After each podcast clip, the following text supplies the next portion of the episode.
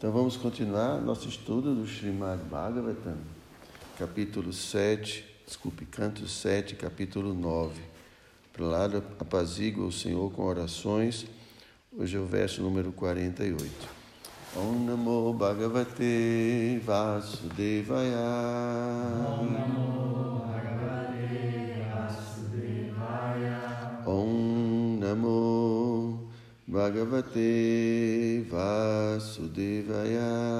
Om Bhagavate Vasudevaya. Om Namo Bhagavate Vasudevaya. Om Namo Bhagavate Vasudevaya.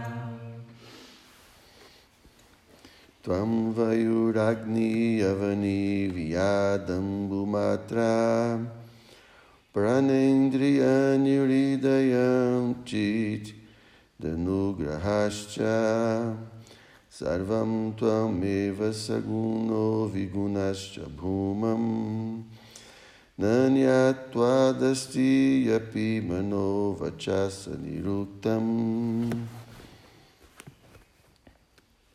Então, Tuam, vós sois, Vayu, ar, Agni, fogo, Avani, terra, Viad, céu, Ambu, água, Matra, os objetos dos sentidos, Prana, os ares vitais, Indriani, os sentidos, Hridayam, a mente, Chit, a consciência, Anugrahacha, e o falso ego, ou os semideuses, Sarvam, tudo, Tuam, vós, Eva, apenas, Sagunaha, natureza material com seus três modos, Vigunaha, a centelha espiritual e a superalma, que estão situadas além da natureza material, Cha e Bhumam, Ó meu grande Senhor, na não outro tuat, que não seja vós, que não sejais vós.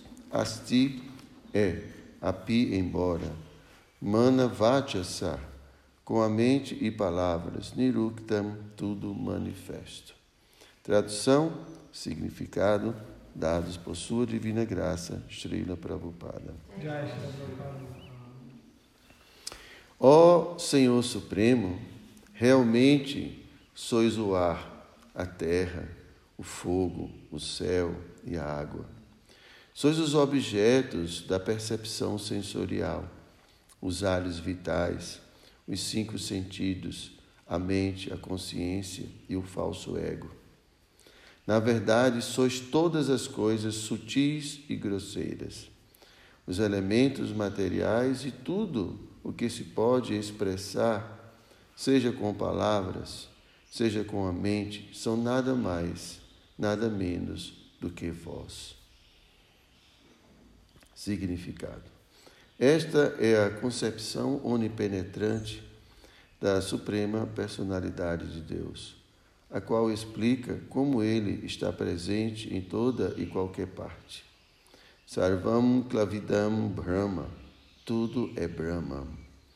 O Brahman Supremo, Krishna, sem ele nada existe. Como o Senhor diz no Bhagavad Gita 9.4. Maya tatam midam sarvam jagata vyakta murtina matisthani savabhutani nachaham teshwavastita. Eu existo em toda parte e tudo existe em mim mas eu não sou visível em toda parte. O Senhor pode ser visível apenas através do serviço devocional, né, do serviço amoroso. Tatra,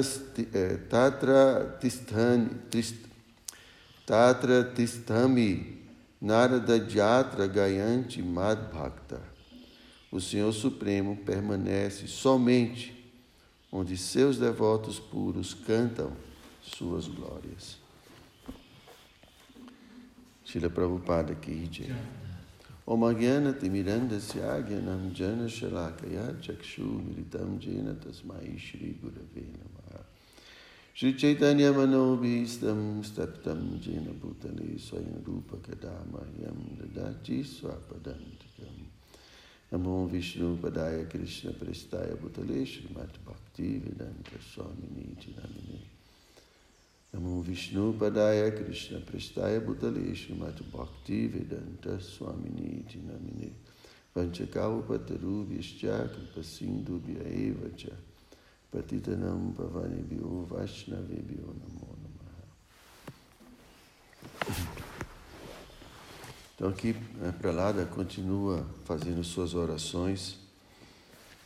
E esse tema de hoje é uma continuação né, do tema de ontem, onde Pralada Maharaj falava acerca de que o Supremo é a causa original né, de todas as causas. Então, se ele é a causa original de todas as causas, ele está é, presente em tudo. Porque tanto ele é a causa quanto ele é o efeito de tudo. Então aqui esse verso, né, Lara fala, tudo muito bonito, né? Muito poético, né? Você pensa que só você é poeta? Não.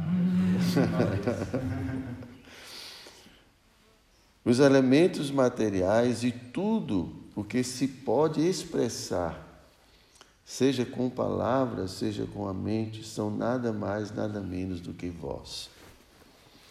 Imagine a gente ter assim a, a maturidade né, espiritual de poder ver Deus em tudo.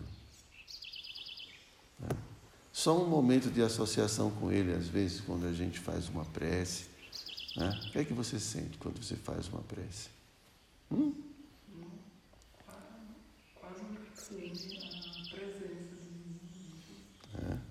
mas porque a gente, a gente se prepara para isso. Então há um, um contato. Né? Agora, em geral, a gente não consegue ter esse contato o tempo todo, porque a gente não consegue vê-lo. Né? Então, a perfeição, né, o devoto mais elevado é aquele que consegue ver Deus em tudo, em todas as palavras, em tudo que se possa expressar, tudo que se possa sentir, perceber é Deus. Chama-se o, o Utama Adhikari, é o devoto mais elevado. Então ele, Deus nunca está perdido para ele e ele nunca está perdido para, para Krishna, Deus. Krishna fala isso na Bhagavad Gita. Então essa é a nossa ideia de monismo.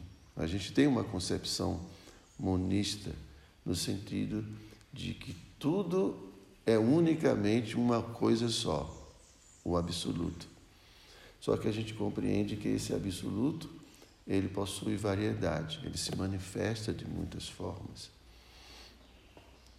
Então, apesar, né, tem um verso do Sri Ishopanishad, Om Purnam Madha Purnam Midam, é um verso bem conhecido, que apesar de que muitas unidades completas emanem dele, ele assim ainda continua sendo o todo completo. Ele não se transforma, ele não. Né? Então, é, nós estamos, né, a, a, a, nossa prática é, de yoga é, tem o objetivo de, de chegar a esse estágio de poder vê-lo a todo instante, todo momento em tudo.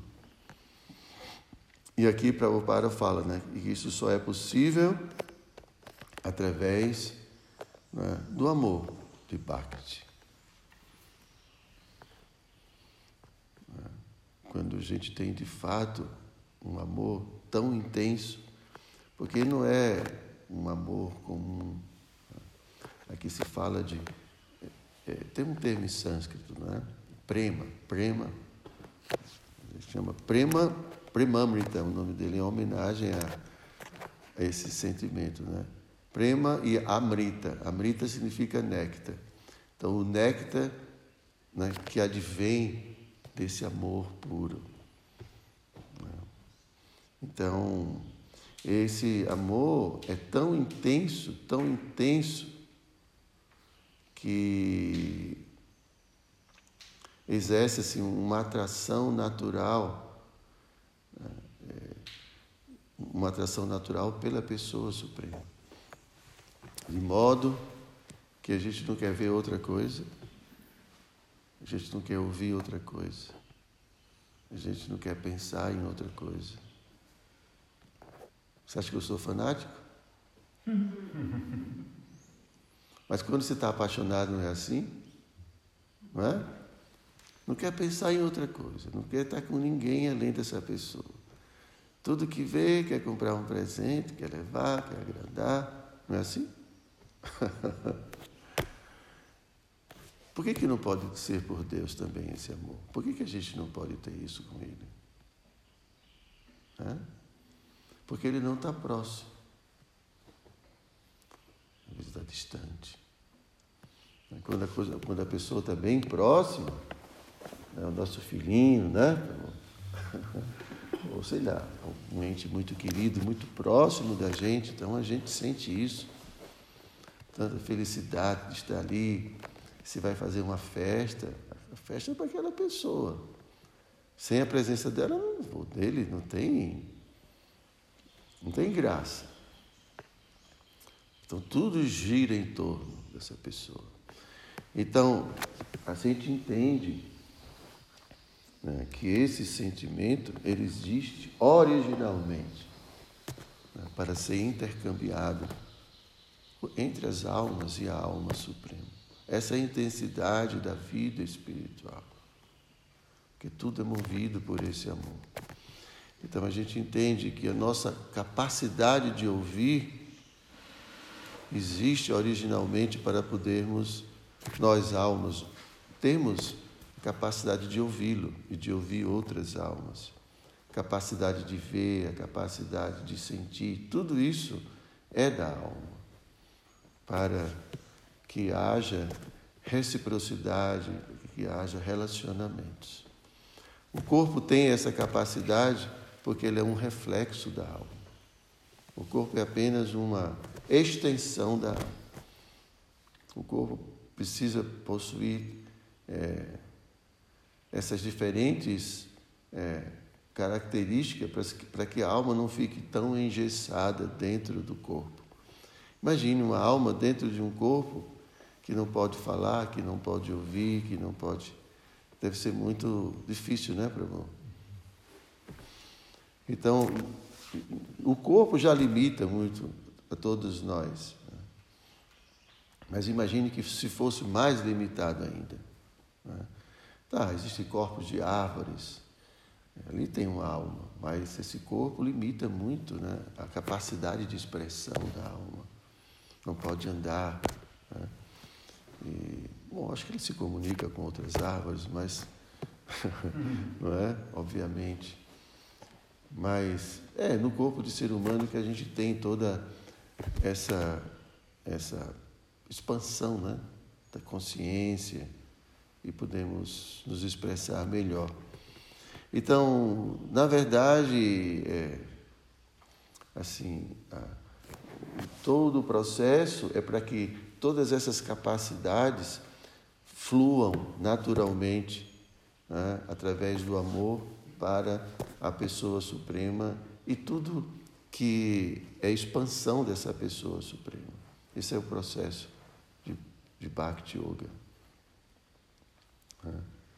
Então, quando você começar a falar novamente, recitar suas poesias, você tem que perceber que ali é Deus. Não tem diferença suas palavras, é, tudo que. É, então, é, assim, dessa forma, é, é, não é possível não ser feliz. Né? Não é possível, é, assim, haver perfeição na vida da gente.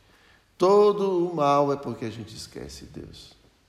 Chama-se mal absoluto. O mal absoluto é esquecer Deus. E o bem absoluto é lembrar dele. Então, tudo de bom decorre quando a gente se mantém sempre em contato. E tudo de ruim acontece quando a gente perde esse contato. Faz sentido? Então, yoga é isso. Yoga é buscar essa conexão. E essa conexão, às vezes, no início, obviamente, ela é interrompida devido às nossas, às nossas fraquezas, nossas, vamos dizer, contaminações, né? nossos desejos. Então, tudo é uma forma de, de desviar nossa atenção. Mas a gente vai conquistando tudo isso paulatinamente, até o ponto de se manter né, sempre fixo. Então, assim, a, a principal regra é sempre pensar em Deus e nunca esquecer Deus. Todas as outras regras giram em torno desse princípio básico. Isso é yoga, conexão. Né? Só que a gente entende, né? tem muitas yogas, mas a gente entende que a, a forma de conexão mais poderosa é o amor verdadeiro, o amor puro. Essa expressão da alma. Ok? Vocês têm alguma pergunta?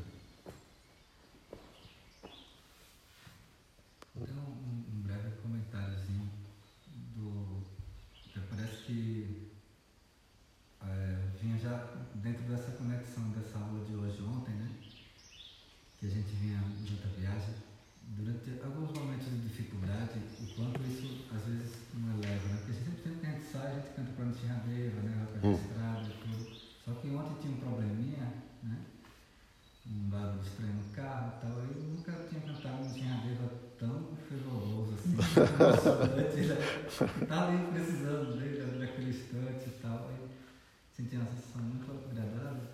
E o outro ponto é dessa parte de sempre lembrar e nunca esquecer. Eu comentando com a Braja, né? Minha esposa, do quanto a gente está ali organizando as coisas e tal. Eu disse, ah, lembrei da touca para trazer, né? Mas eu esqueci, né? Olha, Braja, esse é o ponto da gente da vida espiritual, né? Que é muito constante isso acontecer na nossa vida. A gente lembra de algo, né? mas no mesmo instante a gente esquece. Então, no caso da vida espiritual, a gente tem que sempre lembrar e nunca esquecer de Cristo. Né? Sempre lembrar, a gente a viagem inteira. Falando sobre isso. Sempre lembrar e nunca esquecer, sempre lembrar e nunca esquecer. E é muito frequente. Ah, lembrei de comprar isso. Mas chega no mercado, esquece. Né? Levar. É assim, Pupim, também? Nossa, eu esqueço um item cada vez que eu vou. Às vezes, assim, às vezes é mais. A gente fala que é memória de, de Kali Yuga, né? Kali Yuga é essa era que a gente está. Eu li que é porque quando a pessoa é muito inteligente, tende a esquecer mais coisas. Porque tem mais coisas na cabeça. Ah, é? Ah, então acho que eu sou muito inteligente, porque eu esqueço muito. Um gênio. Um gênio.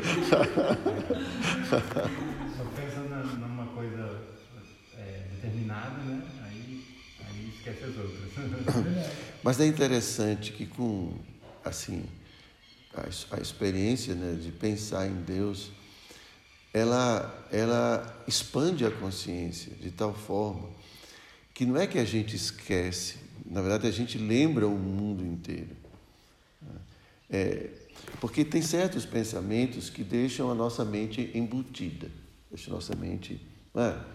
Tem, tem certos pensamentos que trazem emoções que são é, como é que a gente pode dizer? Aprisionam, né? Tipo o medo, né? a inveja, todas essas coisas deixam a gente muito. E tem coisas que fazem a gente se abrir, abrir para o mundo, expandir nossa consciência. Então é interessante que o pensamento em, em Deus né, permite que a consciência da gente se expanda. Então, a gente vê todos como almas. Então, o, o, o relacionamento se torna, ou a visão de mundo, e todo o relacionamento com toda a natureza e com tudo se torna divino, completamente espiritual, completamente atento, presente. Porque você está ali, você está presente. Então, é, a consciência espiritual, que a gente chama consciência de Krishna, né, aviva nossa inteligência, aviva nossa mente. É, é diferente do pensamento material. Ok? Ok? Eu tenho uma pergunta. Opa! que assim está é, ligado a tudo isso, mas não diretamente a esse assunto, né?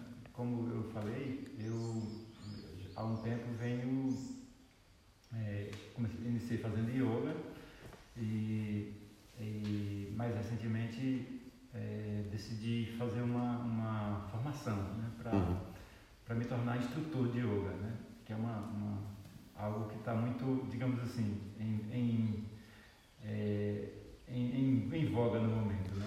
E aí, é, dentre as. Então, a ideia é estudar yoga ver, pelo menos ver as, as vertentes, né? Uhum.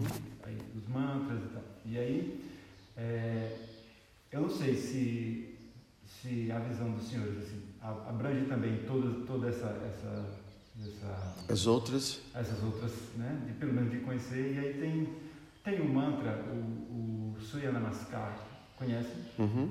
Então, é, é, que aí tem a, a, as versões é, Surya A, Surya B, e aí Surya clássico com mantra, uhum. e aí numa, numa asana ele, ele diz assim, é, ele vai fazendo louvação ao sol, né? Ele fazendo louvação ao sol. E aí tem um momento que ele fala filho de Adite. Filho de Adite. Filho de Adite. Uhum. E eu não consegui ainda compreender por que filho de Adite, porque eu também não conheço, né? Se isso tem algum... Adite é, é a mãe dos semideuses. Né? Tem Dite, Adite, então tem é toda aí uma, uma é, cosmogonia, não sei, não sei se seria o nome, né? mas assim, existe todo um, esse, vários semideuses e todos esses semideuses têm uma história, eles são responsáveis por, né, por diferentes aspectos da natureza. Então, o Sol é, um, é, é administrado por um, um semideus chamado Surya. E a mãe dele é a dele. É, aí, isso não é muito fácil para mim, porque em todas as minhas crenças eu tenho outra, outra assim, dimensão para o sol. Não, não, não, não consigo assim, ver o sol como um semideus. Não, não é que o sol é um semideus. O sol é administrado por um semideus. Assim como você, você cuida do seu, seu violão. Então, se alguém não cuidar do violão, ele se estraga. Então, assim, para manutenção de tudo, é, precisa, de, precisa de atenção, precisa de alguém cuidando. Então, existem entidades, né, em diferentes tradições, tem muitos nomes, mas sempre tem entidades que estão tomando conta da natureza, né? Aí o pessoal tem os gnomos, tem muitos nomes, né? Mas são a gente chama de semideuses, ou são personalidades dotadas de poder para executar funções. Então, o vento, aí tem um, uma deidade chamada Vaio, né? a água tem Varuna. Então, são entidades. E essas entidades, elas são responsáveis pela manutenção. Então, existe alguém que cuida do sol. Essa pessoa chama-se Surya. Então, é, além dessa dimensão que a gente está, né, sempre a gente ouve né, falar que né, não é só o planeta Terra que, tem, que é habitado. Né? Então, tem dimensões também onde a matéria é mais sutil, a matéria não é tão densa. Então, é, essas personalidades, eles vivem nessas dimensões sutis. Então, tudo é, tudo, é, é, tudo parte de um princípio sutil. Mesmo essa matéria densa, mesmo o Sol, qualquer outro planeta, parte todo, de todo um processo de, de, de, de, de ah, como é que eu posso falar, de, é, desdobramento de energias, partindo do mais sutil para o mais grosseiro. Assim como, por exemplo, muitas do, as, a maior parte das doenças são psicossomáticas, então elas começam no sutil. Então todo o planejamento, tudo vem do sutil. Então existem entidades que estão nesse plano sutil administrando todo esse processo que envolve a matéria, envolve as leis da matéria, tudo mais. Não é algo assim como esse, esse rapaz está cuidando do. É, são, existe todo um processo para que essas coisas se manifestem. Tá? A explicação que os Vedas dão. Vamos caminhando. Acho essa coisa da oração. É, é Olha, se os devotos quiserem, pode ficar à vontade, tá? Porque aqui está só batendo um papo agora. Dando atenção para eles.